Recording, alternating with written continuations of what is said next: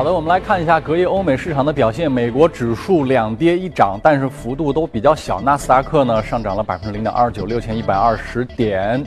呃，美国的具体情况，我们来连线一下前方的记者赵冰晶。你好，主持人。周二美股小幅上涨，标普五百指数与代表科技股的纳指连续第二天刷新了历史新高。企业财报方面呢，大多比较乐观，市场没有太多的负面消息。而股市依旧是展现出缓慢上扬的态势。在经济数据方面，受到医改和税改僵局的影响呢，美国四月份小企业主的信心指数下降，但是就业方面的数据还不错。美国三月份的职位空缺数攀升至了五百七十三万。美国整体经济向好，也吸引了不少中国企业前来扩大北美的业务。支付宝的母公司阿里巴巴旗下的蚂蚁金服宣布与美国支付处理公司 First Data 达成了交易。也就是说，以后在四百万家美国商户进行消费呢，都可以使用支付宝来进行支付。而与支付宝类似，微信也瞄准了美国的市场。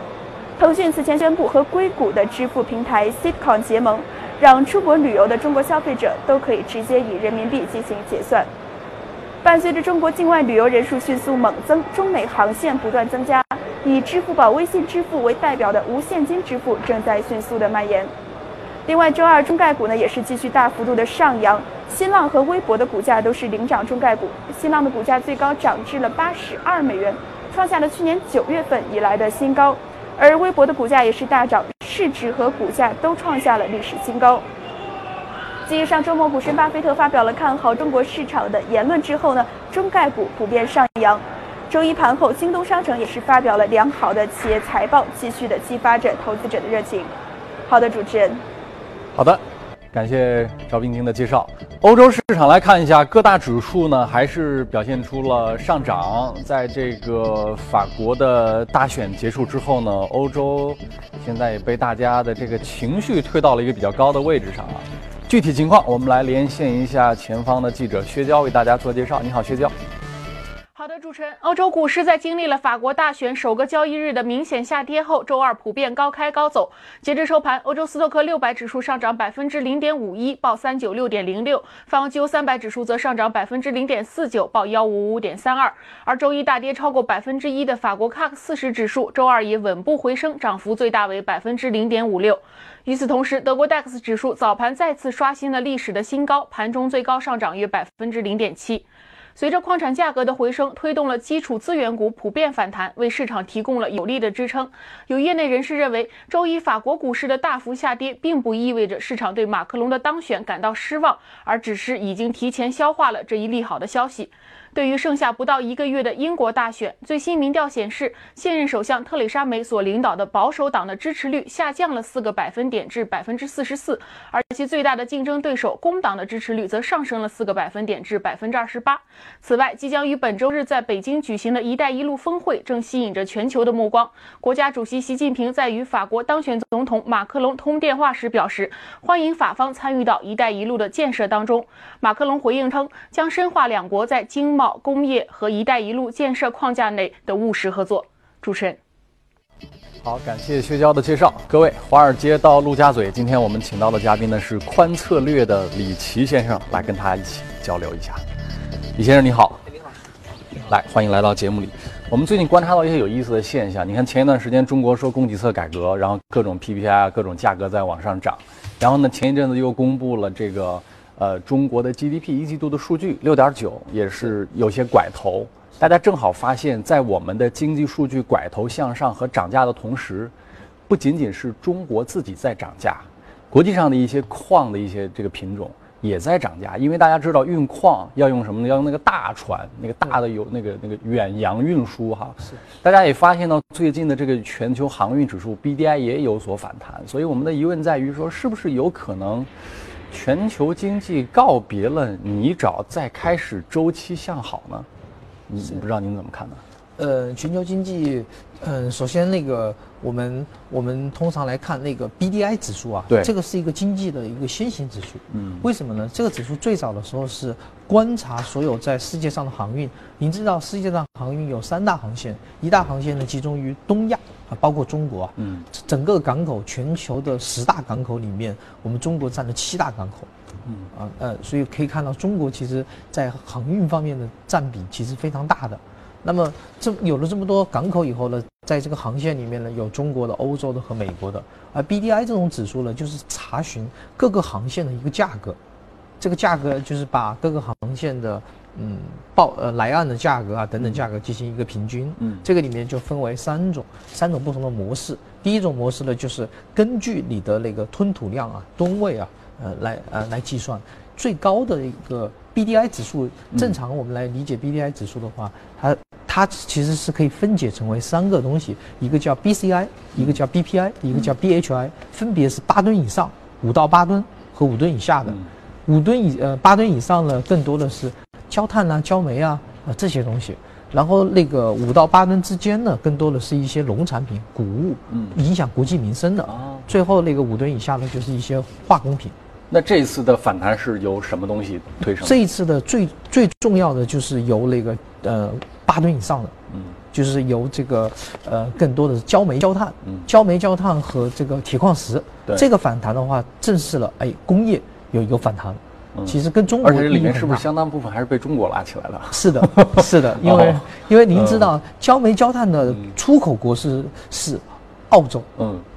嗯，包括铁矿石、铁矿石、巴西、澳洲这还有印度，对。然后进口国最大的需求就中国，接下来欧洲，接下来日本，对。所以跟那这样一拼，我觉得这个在脑海当中这个这个蓝图的脉络就很清晰了。昨天晚上我在看数据，发现有一条说，四月份中国的挖掘机又出现了大幅的增长，卖了一点四四万台，是同比增长了超过百分之百。因为这种工程机械嘛，因为你看刚才您说的这个矿的运输也好呀，还是炼钢建筑的工程的施工，是它其实都要用到。是，然后再联系到本周末的这个“一带一路”，对，是不是意味着目前我们可能有一些“一带一路”的更多的需求，需要这些原材料资源跟设备？呃，是的，这个也和我们整个信贷呃有一定关系。嗯，我们看到 BDI 的这个这个指数的话，去年一月份以后是大幅度反弹，嗯，但是今年一季度的是下挫的很厉害，这个跟我们收紧了一定的信贷有一定关系。对，但接下来呢，因为“一带一路”啊这些比较好的一些政策，我们中国又开始对工业品，特别是对焦煤焦炭的这些工业品啊，有一个很强的需求了。嗯，所以从而也。所以这个指标用来衡量未来的经济，作为一个先行指标是非常好的。嗯，那由此能够带来哪一些具体的策略和结论呢？比如说这里面煤炭、钢铁，对，还是远洋航运类的运输公司，可能谁将因此收益更大呢？呃，首先呢，那个我们要把运输公司里面运的货物要进行区分。对，正常来说有三种类型的货物，一种呢就像我们刚才说的干货，嗯，BDI 指数衡量的更多是干货，嗯，然后第二种呢就是油，嗯，那呃，然后第三种是集装箱，集装箱更多的就是影响到我们汽车呀什么的，对，电子啊等等，这个属于中下游，啊。中下游的话其实不能反映经济，因为这个是。呃，后行指标不是先行指标，不是滞后指标。对，所以我们看到 BDI 这样一反弹以后，影响的更多的是呃一些工业品或者一些上游这些相关的企业会受到影响。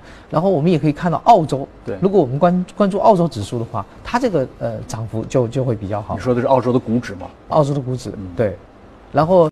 B D I 指数呢，最近呢，其实在最近几年，首先它是一个跟美元指数强相关的一个指数。B D I 强，肯定美国强，整个全球经济强嘛。当然，这个目前呢，由于中国也崛起了，所以中国也是 B D I 正相关的非常厉害。结果我们看这个指标，B D I 只要反弹，中国。和美国这些国家都会反弹，嗯，所以呃，你也可以看到，我上一次节目里面也提到一个 VIX 指数，恐慌指数，恐慌指数连续连续一周都处于历史上的一个低点，嗯，大家觉得一片看好，嗯，所以黄金的话，我们可以看黄金、每况愈下，这它这个恐慌指数是不是能够基本上完全量化出风险偏好？是，嗯，因为恐慌指数它怎么算呢？它是用标普标普指数的期权。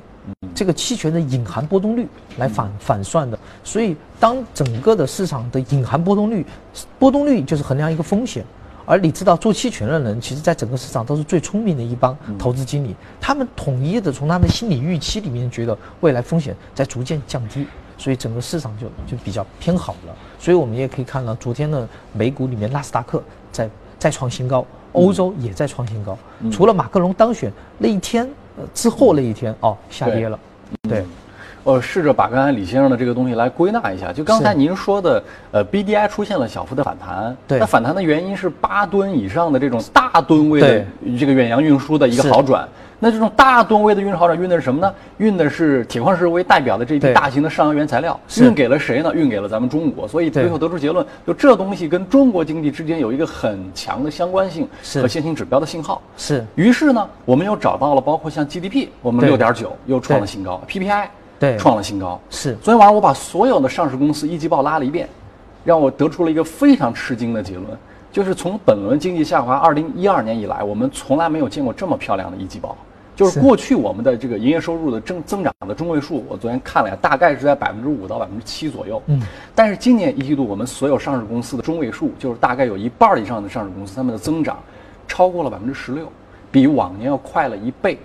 这是微观方面得到的这个数据，是结合您刚才所讲的宏观上面种种信号的向好，我们应该可以得出一个不难的结论，叫做目前中国的基本面是确实是在好转。是，但是奇怪在于基本面好转，股市、债市一直在连续的下跌。呃，这就回到了那个跟流动性可能有关系，是吧？股市的一个上涨的一个基本逻辑，股市上涨的逻辑，我们就要拿法国为例子啊。为什么马克龙上当选了以后，反而法国股票下跌？这就是股市的一个预期论。嗯，股市不在于呃这个基本面好不好，而在于是不是强于预期或弱于预期。就我们知道了这一种企业的这种向好，这种经济向好，如果在一两个月以前已经被所有的这个。券商的这个研分析员或研究师已经预期到了，嗯，而他这个向好的数据本来是低于预期的，嗯，所以市场是其实是不好的，嗯。那现在市场是在预期未来的基本面有可能会恶化吗？那这又跟刚才您所讲的先行指标向好不又形成了一些不同的？呃，因为先先行指标，先行指标的话，首先是呃反映了更长的一个一个未来嘛，嗯，而且先行指标其实这个是从货运的角度来。来看货运呢，只能代表干散货这一部分，其实也没有将很多消费品啊这一种全部加进来，还有包括邮轮啦等等。第二个呢，中国股市其实有很强的一个特殊性，大家对未来的这个经济预期还是不大确定。嗯，毕竟 GDP，呃，面临着欧洲和欧洲、美国和中国三个去博弈的时候，我们就开始做做判断了。嗯，对，你看美国要加息。美国这个加息了，这个板上钉钉，而而且几轮也也确定下来，在加息的同时呢，中国会被迫加息，被迫加息以后，其实对整个经济其实是不利的，所以一旦谈到中国的话，这个这个就比较复杂了。啊，呃，好的，呃，至少我们目前所能看到的这种种数据。还没有从实质层面上有逆转或者恶化的信号，是还是在保持一个恢复的过程，这一点其实就已经是很重要的。我们还来继续可以再进一步观察一下。接着我们进入到今天的异动美股榜，来看一下榜上有名的一些公司。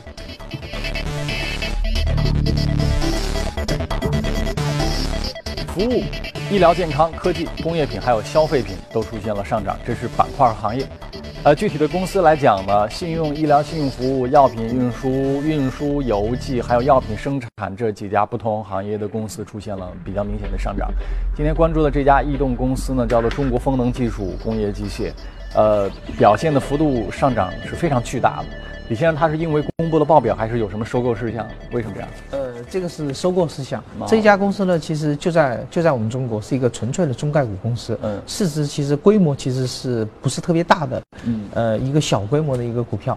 这个股票呢，呃，很奇怪，这个股票的第二大股东是一个自然人，第一大股东是一个全球的一个投资公司。嗯，呃，之前呃最近呃一天以前公布的消息是百分之二十九。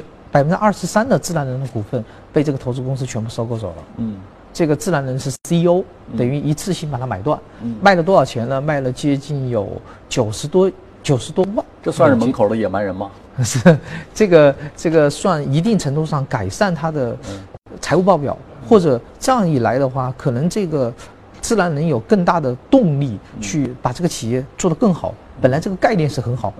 嗯。风风力嘛，然后它的重点服务对象，他买入的理由是什么？大家知道野蛮人闯进来有可能干两两件事儿，一个叫清算，就是把你好资产卖掉，卖掉我自己拿着钱跑了。对，还有一种可能呢，比如说像巴菲特这种，那也有可能他确实是，比如说我不干预你，或者就是我拿资金支持你好好经营。对，它两种可能不一样，而且你说的这种，他的这种收购，呃，包括呃。投资进来是出于一个什么样的目的？它的收购更多的是因为这个公司是一个跨国的一个投资公司，嗯，呃呃不，它的股东，它的第一大股东是跨国投资公司，而这个公司呢是根根基在内地一家公司，这个公司呢其实营业收入还可以，一年的话有一千七百万美元的这样的一个收入，但是净利润呢是负一千七百万。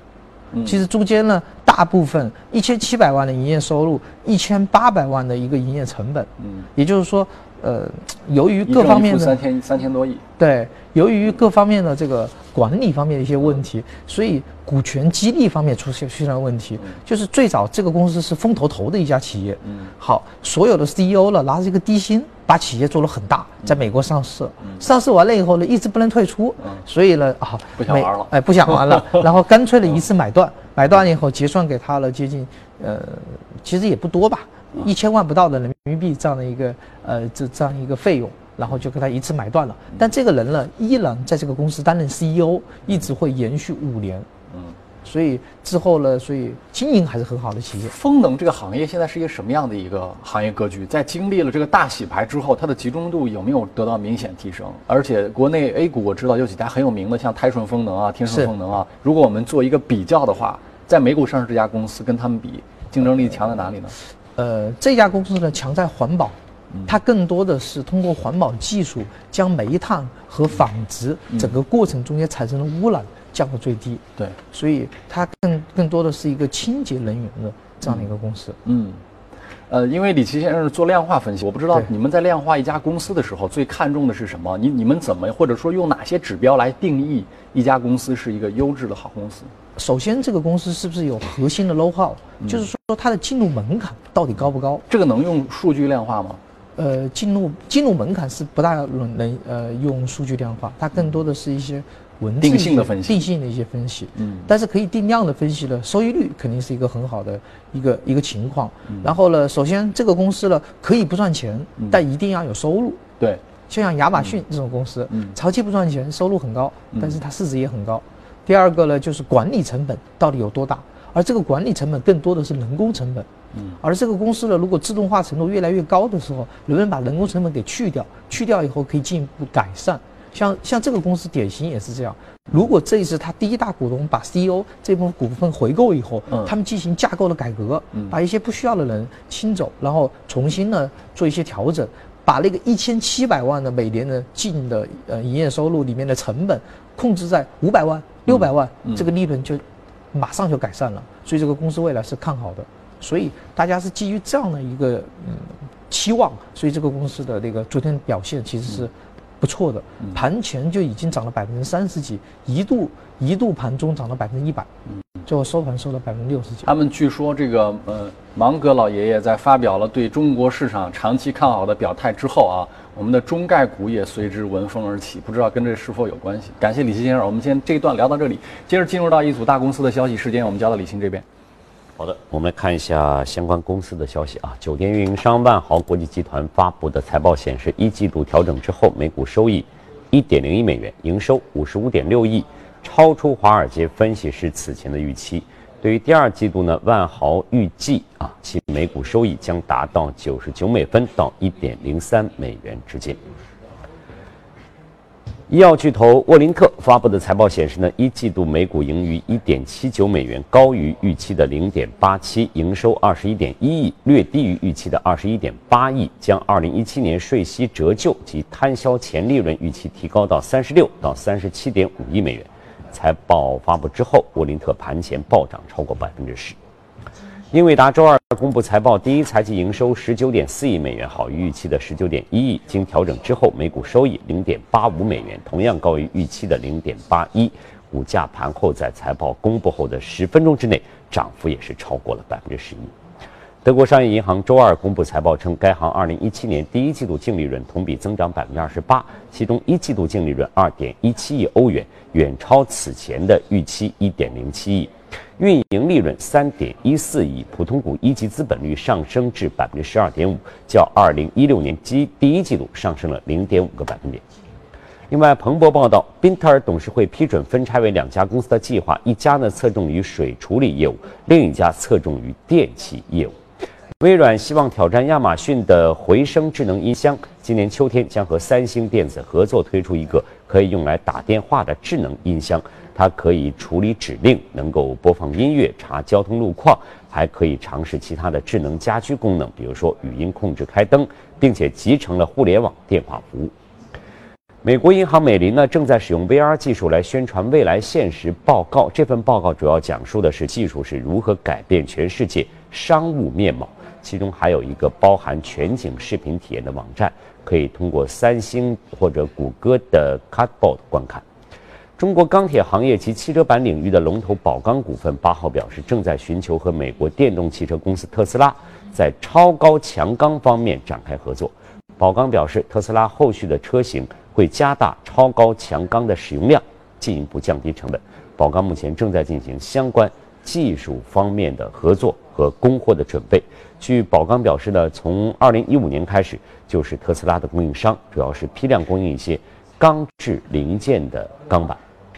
阿里健康与雀巢中国旗下的雀巢健康科学达成了战略合作伙伴，将全面实行保健营养品全渠道的新零售模式，让消费者线上线下同步享受商品通、会员通、服务通的服务。好，这里是正在直播的财经早班车，以下进入今天的美股放大镜。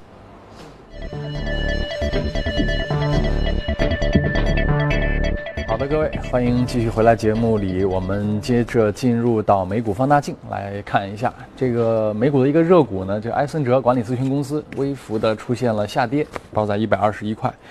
这个埃森哲，呃，这家公司，李琦先生关注到它的原因是什么呢？呃，因为这家公司是个老公司嘛，嗯，所以呃。嗯，最早是安安达新的一个小的一个附属机构，是 consulting 这一块的机构嘛。我关注到它更多的是最近几年大家谈到的一种叫 digital marketing 数字营销。嗯，这个公司呢，其实以前的常规业务我们就不谈了，它更多的是做一些基础设施跟 IT 相关的一些外包，做这些事情。但最近几年，它拼命的在收购一些数字营销公司，类似于广告创意。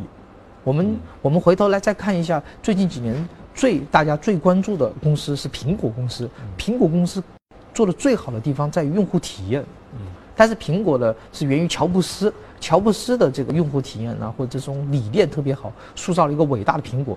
但是如果你不是乔布斯了，你只是一个传统企业，在这么好的一个互联网格局下，你怎么去转型呢？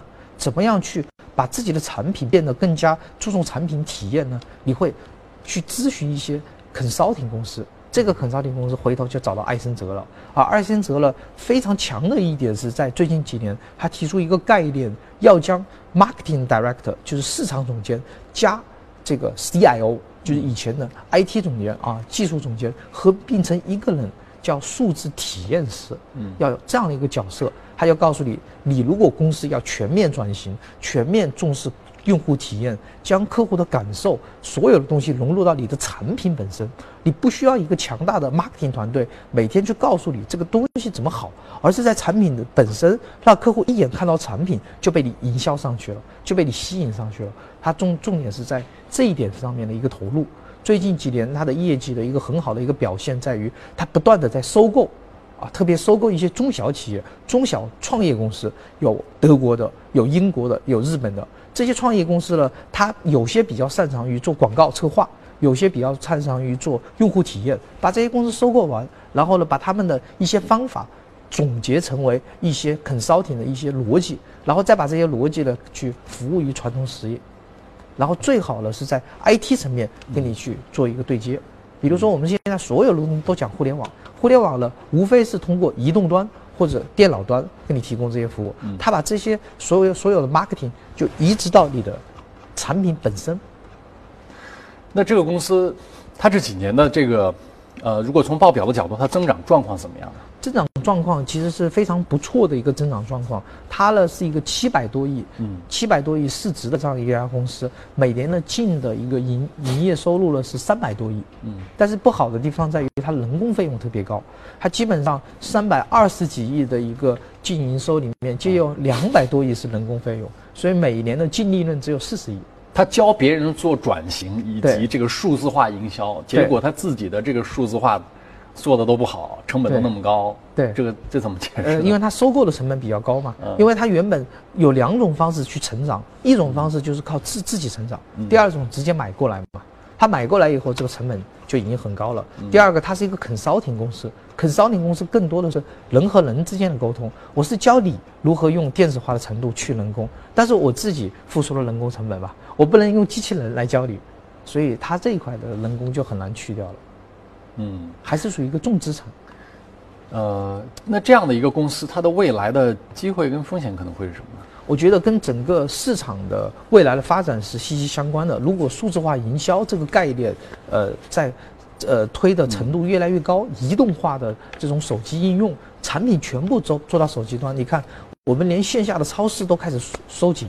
线下的超市都开始逐渐逐渐减小生产线，也就是说超市都搬到网上了，所以最后你根本看不到人对你的营销。嗯，你说你用一个 PC 端的话，还有什么营销？没有营销，营销就变成产品变成营销。你要看到产品的同时，产品在营销里，所以他一定要把这种数字化的营销理念移植到产品本身。所以我觉得整个社会在变化，就像巴菲特老人家也在说这种变化，这种整个世界的格局在变化。所以，consulting 也在变化。好的，那这里是正在直播的，从华尔街到陆家嘴。接着呢，我们来关注一下原油、黄金以及汇率市场最新的变化。截止到呢九号收盘，纽交所的这个商品交易所呢，六月交货的轻质原油期货呢，下跌了零点五五美元，收在了每桶四十五点八八美元。七月交货的伦敦的这个布伦特原油下跌了零点六一美元，收在每桶四十八美元左右。近期的国际油价调整呢，是整体比较疲弱。国际油价半年的这个涨幅呢，基本上都全部回吐出来了。减产协议的效果呢，也再次受到了质疑。沙特的石油大臣也表示，这个产油国呢会用一切努力来平衡油市。预计全球的减产协议将会延长到今年年底或者更加往后。认为未来二十五年几乎所有的这个石油的需求增长呢，都会来自亚洲。美国的能源信息署呢，下调了2017年的 WTI 的原油价格的预期到五十块每桶左右，呃，维持了2018年预期在五十五美元一桶不变。美国能源署的这个发布呢，短期能源的这个前景展望的月报，预计2017年原油的需求呢将会扩大到每天七万桶，呃，至这个同比增加。呃，每天一百五十六万桶的一个水平，预计二零一八年的这个增长速度呢，可能比现在还是会呃略有增长。呃，商品期货方面呢，看到最近的这个黄金期货市场交投最活跃的是六月黄金啊，这个它的期价九月九号呢，比前一交易日下跌了十一美元，收在每盎司一千二百一十六美元。呃，白银的话呢，七月交割的这个白银期货是下跌了十九美分，收在每盎司十六美元左右。七月交割的白金期货下跌了十八美金左右，收于每盎司九百美元左右。那么汇率方面呢，纽约的汇市尾盘，一欧元兑换了一点零八六六美元，一美元兑换一百一十四点二七日元。啊，这是我们看到的从。这个黄金、外汇以及各商品市场了解到的最新的一些动态和信息，呃，这里是华尔街到陆家嘴，我们进一下广告，稍后继续。